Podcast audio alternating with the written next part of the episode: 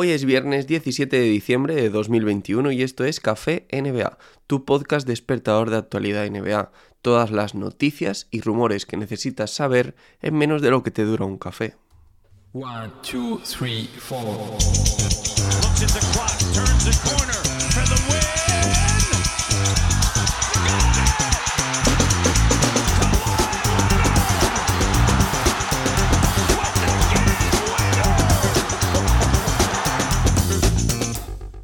Semana perfecta de cafés, de newsletter, ¿eh? os traigo información cada lunes, miércoles y viernes en este café NBA en formato podcast y también en formato newsletter que lo tenéis en las notas del programa.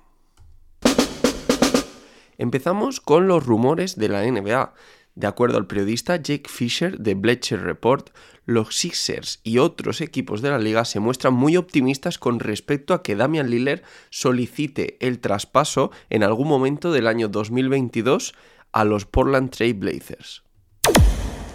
Al parecer, los Brooklyn Nets están ofreciendo a Joe Harris en distintas negociaciones de traspasos, algo que se ha filtrado porque un ejecutivo de la liga no termina de entender que se quieran deshacer de quien él dice que es el mejor triandí del equipo.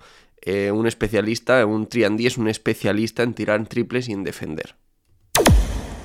Por último, Los Ángeles Lakers estarían teniendo discusiones internas en las altas esferas de la franquicia para decidir si quieren traspasar a Russell Westbrook.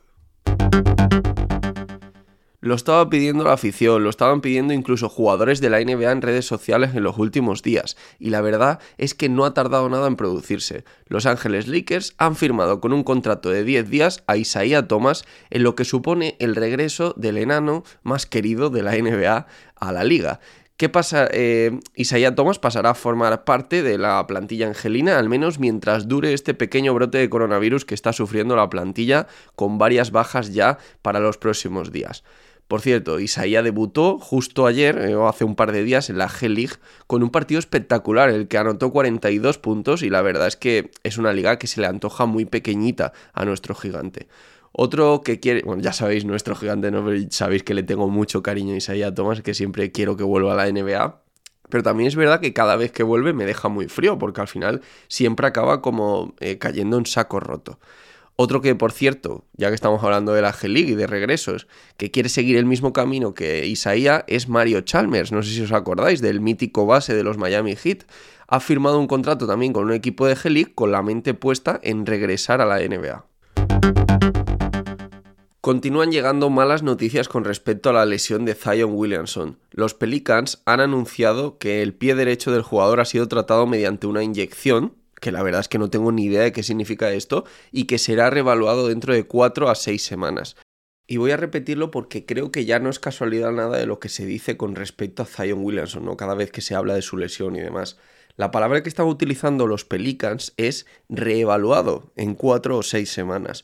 Un mensaje que cuanto menos creo que cuestiona su vuelta incluso para cuando pasen esas semanas. Estamos hablando ya en el mejor de los escenarios de verle de vuelta a finales de febrero o incluso a principios de marzo.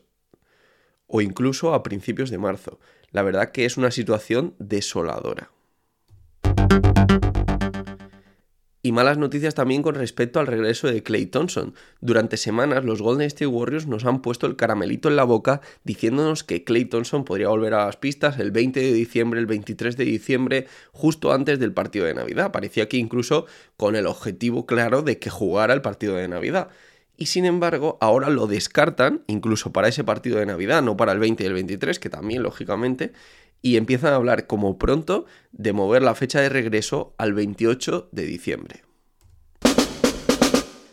Soy Javi Mendoza de NBA, tanto en Twitter como en Instagram. También me podéis encontrar con ese mismo usuario en YouTube o en Twitch.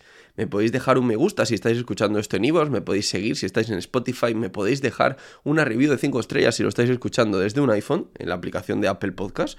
No os cuesta nada, súper rápido, ¿vale?